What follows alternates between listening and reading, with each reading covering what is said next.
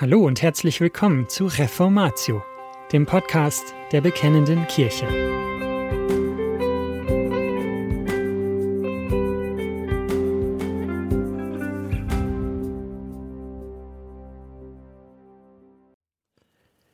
Die Sünde der Vergebung Teil 1 Gottes Vergebung und unsere Vergebung von Barrett Gridders Kann es unter Umständen wirklich falsch sein, zu sagen, ich vergebe dir? Das ist für viele Christen schwer zu glauben, aber es sollte uns nicht überraschen. Wenn ein Sünder zu einem anderen sagt, ich vergebe dir, ist das eines der gesegnetsten Dinge, die in Gottes Volk passieren.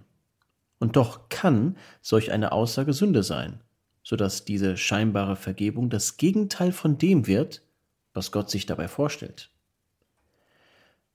Als Christen sollten wir auf so etwas vorbereitet sein.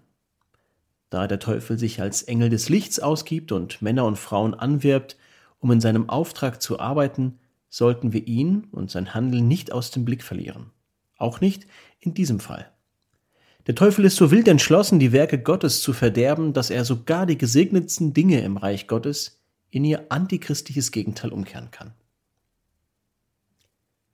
Vergebung kann Sünde werden. Die Sünde wird vor allem dann begangen, wenn die Reaktion auf eine sehr schwere Sünde automatisch aus der Erklärung besteht, ich vergebe dir. Jemand, der so etwas sagt, ist sich seiner Sünde vielleicht nicht bewusst. Wir werden aber sehen, dass es sich dabei tatsächlich um Sünde handelt. Ich habe den Ausdruck Sünde der Vergebung zum ersten Mal vor etwa 25 Jahren in der Überschrift eines Zeitungsartikels gelesen, in dem der Autor sein Entsetzen über eine vorschnelle Vergebung zum Ausdruck brachte. Ein 14-jähriger Highschool-Schüler ermordete drei seiner jugendlichen Mitschüler, während sie beteten. Fast sofort erklärten Schüler einer anderen Gebetsgruppe dem Mörder automatisch, wir vergeben dir. Der entsetzte Autor des Artikels nannte diese Reaktion die Sünde der Vergebung. Dieser Ausdruck mag für den Leser überraschend sein, und dennoch, wenn eine schreckliche Sünde begangen wird, zum Beispiel wenn eine stärkere Person ihre Kraft dazu benutzt, jemand Schwächerem zu schaden, beispielsweise im Bereich des Sexuellen, ist es Sünde, den Sünder automatisch zu vergeben. Noch schlimmer ist die Sünde, wenn das Opfer gedrängt wird, dem Täter sofort und automatisch zu verzeihen. Dieses Prinzip gilt in vielen Situationen. Niemand darf jemandem, der eine schwere Sünde begangen hat, automatisch vergeben. Die Vergebung Gottes. Um zu verstehen, wie so ein Segen zur Sünde werden kann, müssen wir genau verstehen, was zwischenmenschliche Vergebung ist. Da unsere Vergebung nach dem Vorbild Gottes geschehen muss, werden wir zunächst Gottes Handeln untersuchen. Davon ausgehend fragen wir anschließend, was das für unsere Vergebung bedeutet. Grundlegend und zentral. Der Segen, die Worte Gottes zu hören, ich vergebe dir, ist das Herzstück des christlichen Evangeliums. Jesus hat uns gelehrt, neben der materiellen Versorgung auch für die geistliche zu beten. Vergib uns unsere Schuld. Unter all den Dingen, die das Evangelium für uns bereithält, erwähnt das apostolische Glaubensbekenntnis die Vergebung. Das geschieht nicht, weil die anderen Aspekte unwichtig wären, sondern weil die Vergebung die grundlegende Segnung ist. Nur aufgrund der Vergebung gibt es die Auferstehung der Toten und das ewige Leben und all die anderen Aspekte unserer Errettung. Der Reformator Johannes Calvin sagte, dass das Evangelium dafür sorgt, dass die Errettung der Menschen in der Vergebung der Sünden besteht. Das niederländische Glaubensbekenntnis erklärt, dass unser Heil in der Vergebung unserer Sünden besteht. Nach seiner Auferstehung und vor seiner Himmelfahrt erklärte Jesus den Jüngern, dass die Botschaft, die der Welt verkündet werden soll, Buße und Vergebung der Sünden ist. Lukas 24, Vers 47. Eine Erklärung, nicht eine Entscheidung. Gottes Vergebung ist eine Erklärung, die er uns gegenüber abgibt. Keine Frage, Gottes Vergebung hat eine ewige Quelle, seinen Ratschluss, aber dieser Ratschluss ist noch keine Vergebung. Gottes Vergebung hat eine rechtliche Grundlage das Opfer Christi, mit dem er für die Sünde bezahlt hat. Aber auch das ist noch keine Vergebung. Vergebung ist die Erklärung Gottes an das Bewusstsein eines Menschen vor dessen Gewissen. Ich vergebe dir. Nach der Bedeutung des griechischen Wortes für Vergebung, freilassen, loslassen, bedeutet seine Erklärung, ich entlasse dich aus der Verantwortung, dass du selbst für deine Sünden bezahlen musst. Ich werde deine Sünde loslassen. Ich werde nicht mehr im Licht dieser Sünde an dich denken und nicht zulassen, dass sie zwischen uns steht. Was Gott in der Ewigkeit geplant und durch die Bezahlung am Kreuz vollbracht hat, muss er uns nun auch erklären. Ich vergebe dir. Zur Veranschaulichung. Ein Richter mag seine Entscheidung, einen verurteilten und inhaftierten Verbrecher zu begnadigen, schriftlich niedergelegt haben. Aber der verurteilte Verbrecher muss hören, wie der Richter ihm diese Entscheidung verkündet. Das ist Vergebung. Manchmal entsteht an dieser Stelle Verwirrung.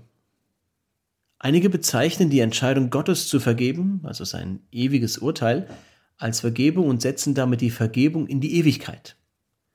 Andere bezeichnen die am Kreuz geleistete Genugtuung als Vergebung und sehen die Vergebung als ein Ereignis, das 2000 Jahre zurückliegt. Manchmal ist es in Ordnung, so zu sprechen, nämlich dann, wenn das Kreuz in einer Redewendung für Vergebung steht. So verwenden wir auch in der Redewendung Reiche mir deine Hand den Begriff Hand für Hilfe. Oder man spricht von der Krone, meint aber den König. In diesem Beispiel mit einer Sache, die eng mit einer anderen Sache verbunden ist, mit der Bezeichnung der anderen Sache benannt. So kann das Kreuz tatsächlich als Vergebung bezeichnet werden, weil das Kreuz so grundlegend für die Vergebung ist. Wenn wir aber den Unterschied zwischen dem Kreuz und der Vergebung nicht erkennen, führt das zu Verwirrung. So erklärt sich meines Erachtens, warum Christen oft eher um die Zusicherung der Vergebung als um die Vergebung selbst bitten. Wenn die Vergebung in der Ewigkeit stattgefunden hat oder am Kreuz vollendet wurde, besteht jetzt mein einziges Bedürfnis darin, dass Gott mir diese Tatsache versichert. Wenn aber die Vergebung täglich Gottes Erklärung an mich ist, dann muss ich um Vergebung bitten, nicht nur um die Zusicherung der Vergebung. Natürlich müssen wir die Vergebung immer mit Gottes Ratschluss und dem Kreuz Christi in Verbindung sehen. Aber Gottes ewiger Ratschluss und Christi vollkommenes Opfer müssen nun auf den Sünder angewandt werden. Dies geschieht dadurch, dass Gott uns täglich erklärt, ich vergebe dir. Vergebung für Sünder, die bereuen. Gott spricht seinem Volk die Vergebung zu, wenn es umkehrt und Christus im Glauben annimmt. Da bekannte ich dir meine Sünde und verbarg meine Schuld nicht. Da vergabst du mir meine Sündenschuld, lesen wir in Psalm 32. Oder 1. Johannes 1, Vers 9. Wenn wir unsere Sünden bekennen, ist er treu und gerecht, dass er uns die Sünden vergibt. Das niederländische Glaubensbekenntnis lehrt, dass die Segnungen Christi, insbesondere die Vergebung, uns geschenkt werden, wenn wir an ihn glauben. Artikel 23. Wenn ein Mensch nicht umkehrt und sich an Christus klammert, mag es zwar wahr sein, dass Christus am Kreuz für seine Sünde gesühnt hat, weil Gott ihn in der Ewigkeit auserwählt hat. Aber der unbußfertige Mensch wird nicht hören, wie Gott seinem Gewissen sagt, ich vergebe dir. Er findet keine Ruhe. Tag und Nacht liegt die schwere Hand Gottes auf ihm. Wenn er jedoch seine Schuld anerkennt und seine Sünde nicht vor Gott verbirgt, dann sagt Gott ihm die wunderbaren Worte, ich vergebe dir. Die Kirche und Vergebung. All das erklärt, warum Christen täglich beten, vergib uns unsere Schuld und nicht versichere mir, dass meine Schuld vergeben ist. So wird auch klar, warum die Kirche Sünden vergeben kann. Jesus sagte zu seiner Gemeinde, welchen ihr die Sünden vergebt, denen sind sie vergeben. Johannes 20, Vers 23. Natürlich zahlt keine Kirche für Sünden, aber die Kirche vergibt Sünden, wenn sie im Namen Gottes reuigen und gläubigen Sündern die Vergebung Gottes zuspricht. Johannes Calvin sagte, dass Christus ihnen, seinen Amtsträgern, aufträgt, die Vergebung der Sünden zu verkünden und die Vergebung der Sünden ist ihnen anvertraut. Der Heidelberger Katechismus lehrt uns in Sonntag 31, dass die Kirche dies nur denen verkündet, die Buße tun und das Evangelium im Glauben annehmen. Denjenigen, die ungläubig und unbußfertig sind, erklärt die Kirche das Gegenteil. Sie sind außerhalb des Reiches Gottes. Das heißt, ihre Sünden werden ihnen behalten, Johannes 20, Vers 23, oder aufbewahrt. Die reformierte Kirchenordnung von Dordrecht aus dem 17. Jahrhundert weist die Gemeindeleitungen an, einen Sünder nur dann aufzunehmen und zu versöhnen, das heißt ihm die Vergebung zuzusprechen, wenn ein hinreichender Hinweis auf Reue vorliegt, Artikel 75. Reue und ausreichende Hinweise dafür gehen der Vergebungserklärung der Kirche voraus. Zusammengefasst. Gottes Vergebung ist seine Erklärung an reuige Sünder auf der Grundlage seines Sühnewerkes am Kreuz. Ich befreie dich von der Verantwortung für deine Sünde zu bezahlen. Deine Sünde wird niemals in meinem Umgang mit dir zur Sprache kommen. Ich werde dich nicht im Licht dieser Sünde betrachten. Das Fehlen von Reue in einem Menschen bedeutet also nicht, dass Gott nicht für ihn gestorben ist oder dass Gott nicht beschlossen hat, ihn zu retten. Es führt allerdings dazu, dass Gott ihm aktuell nicht die Vergebung zuspricht. Die Vergebung unter uns Menschen. Unsere Vergebung gegenüber anderen Sündern muss nun so weit wie möglich mit der Vergebung Gottes uns gegenüber übereinstimmen. Vergib uns, wie auch wir vergeben. Unsere Vergebung der Sünde eines anderen ist also unsere Erklärung an den Sünder. Ich vergebe dir. Der Betreffende hört, wie wir das direkt zu ihm sagen. Auch hier, bei der Vergebung durch den Menschen besteht häufig Verwirrung. In einer kürzlich gehaltenen und ansonsten guten Rede eines landesweit bekannten christlichen Redners stammte die Definition des Begriffs Vergebung nicht aus der Heiligen Schrift, sondern aus einem Lexikon. Die Erklärung hatte einiges für sich, aber es fehlte das wesentliche Element, die Erklärung gegenüber dem Sünder. In einer Podcast-Predigt, die mir kürzlich zugesandt wurde, definierte der Prediger Vergebung als sich mit dem Übeltäter identifizieren und dessen Schuld innerlich begleichen. Für diese Redner ist Vergebung etwas, das in uns stattfindet, eine Handlung und Entscheidung in mir. Für sie bedeutet Vergebung, den Groll oder die Bitterkeit hinter mir zu lassen, das Drängen auf Vergeltung oder Rache aufzugeben, mit dem Wunsch abzuschließen, dass der andere für die Sünde bezahlt. Diese Vorstellung ist in der heutigen Gesellschaft gängig. Ja, sie mag sogar einiges von dem beinhalten, was Gott von uns verlangt. Aber es handelt sich dabei eben nicht um biblische Vergebung. Wir müssen unsere Vorstellung von biblischen Konzepten auch tatsächlich aus dem Wort Gottes ableiten. Wenn Gottes Vergebung eine Erklärung uns gegenüber ist, dass er nicht im Licht unserer Sünde mit uns handeln wird, dann muss unsere Vergebung genau das dem Sünder erklären. Wenn Gott in der Vergebung zu uns sagt, ich werde die Sünde nicht zur Sprache bringen und dich nicht nach deiner Sünde beurteilen, müssen wir dem Sünder sagen, ich werde deine Sünde nicht zur Sprache bringen und dich nicht danach beurteilen. Wenn Gott sagt, ich werde nicht im Licht dieser Sache über dich denken, ich werde mich nicht daran erinnern, dann müssen wir das auch sagen. Wenn Gott sagt, diese Sünde ist für mich erledigt, dann müssen wir dem Sünder sagen, die Sache ist zwischen uns erledigt. Und wenn Gott uns diese Erklärung schenkt, nachdem wir Buße tun und nicht vorher, dann müssen wir diese Erklärung abgeben, nachdem der Sünder Buße getan hat und nicht vorher. Da die Regel für Gottes Umgang mit uns lautet, wenn ich meine Übertretung bekenne, so vergibst du mir, Psalm 32, so lautet die Regel für unseren Umgang miteinander, wenn dein Bruder sich an dir versündigt, so weise ihn zurecht, und wenn er es bereut, so vergib ihm. Lukas 17, Vers 3. Die Sünde der Vergebung. Die Sünde der Vergebung besteht also darin, einem anderen Christen, der grob gesündigt hat, vor dessen Reue zu vergeben. Wenn wir die Vorstellung haben, dass wir automatisch und direkt zu jedem, der sich an uns versündigt, sagen müssen, ich vergebe dir, dann sündigen wir.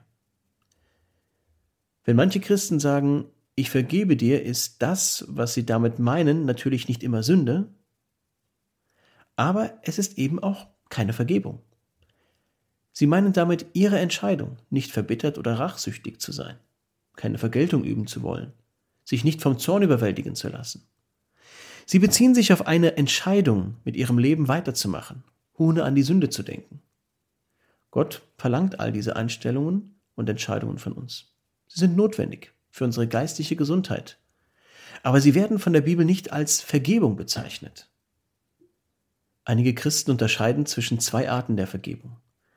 Zum einen sehen sie Vergebung als etwas, das automatisch erforderlich sei und den Entschluss beinhalte, nicht zu verbittern. Zum anderen gäbe es die Vergebung, bei der dann tatsächlich eine Erklärung abgegeben wird. Diese Unterscheidung ist hilfreich, um Christen daran zu erinnern, dass eine richtige Einstellung jeder Handlung vorausgehen muss und dass die richtige Einstellung sogar lange Zeit vorhanden sein kann, bevor eine Handlung erfolgt. Aber es verwechselt die Haltung mit einer sehr wichtigen Tätigkeit. Kein Christ darf zu einem unbußfertigen Sünder sagen, ich werde dich nie wieder darauf ansprechen. Ich werde nie wieder im Licht dieser Sünde über dich denken. Das Thema deiner Sünde ist für mich zwischen dir und mir abgeschlossen. Denn das wäre die Sünde der Vergebung. Wirkliche Buße ist nötig. Wenn mein Nächster seine grobe Sünde nicht bereut, darf ich gar nicht aufhören, mit ihm darüber zu sprechen. Wenn er seine Sünde nicht bekennt, ist es meine Aufgabe vor Gott, ihn zu lieben, indem ich ihn gnädig auf die Sünde anspreche. Selbst wenn er schnell sagt, es tut mir leid, aber sein Verhalten vom Gegenteil zeugt, darf ich ihm nicht erklären, dass die Angelegenheit niemals mit ihm besprochen werden wird. Vielmehr muss ich ihm ankündigen, dass ich bald mit Zeugen zurückkommen werde, um ihn zur Erkenntnis der Sünde und der Gnade der Vergebung für bußfertige Sünder am Kreuz Christi zu bringen. Ich werde weiterhin die Sünde zur Sprache bringen, indem ich den Ältesten davon berichte, damit sie mit ihm an der Umkehr arbeiten können. Weil ich ihn liebe, werde ich ihm nicht vergeben. Ja, ich darf ihm nicht vergeben. Vorzeitiges Verzeihen kann sogar egoistisch sein. Ich brauche die Vergebung, nämlich dann für mein eigenes Wohlbefinden. Ich möchte nicht verbittert sein, kein Groll hegen, nicht von der Vergangenheit beherrscht werden. Der Akt der Vergebung gilt in diesem Fall also nicht dem anderen, sondern mir. Es kann sogar sein, dass ein Sünder gerade deswegen auf sofortige und automatische Vergebung hofft, weil er seine Sünde nicht wirklich bereuen, sondern in ihr weiterleben will, ohne sich mit den ernsthaften Folgen der Sünde auseinandersetzen zu müssen. Im Grunde steht die Sünde der Vergebung der wahren Vergebung im Weg. Denn nur bei letzterer kann ein Mensch seinem Nächsten, wenn beide unter dem Kreuz Christi mit Gott im Reinen sind, demütig sagen, ich vergebe dir. Neue Fragen.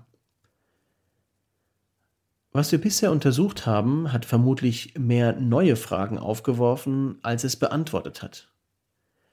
Ruft Jesus uns nicht auf, siebenmal, siebzigmal zu vergeben? Ist Vergebung nicht ein Akt der Gnade? Und die Verweigerung der Vergebung zeigt, dass ich die Gnade nicht kenne? Deckt die Liebe nicht die Sünde zu und konfrontiert sie nicht immer wieder? Wenn du nicht vergibst, wird dann nicht eine Wurzel der Bitterkeit in dir aufkeimen? Diese Fragen wollen wir im zweiten Teil dieser Serie genauer beleuchten.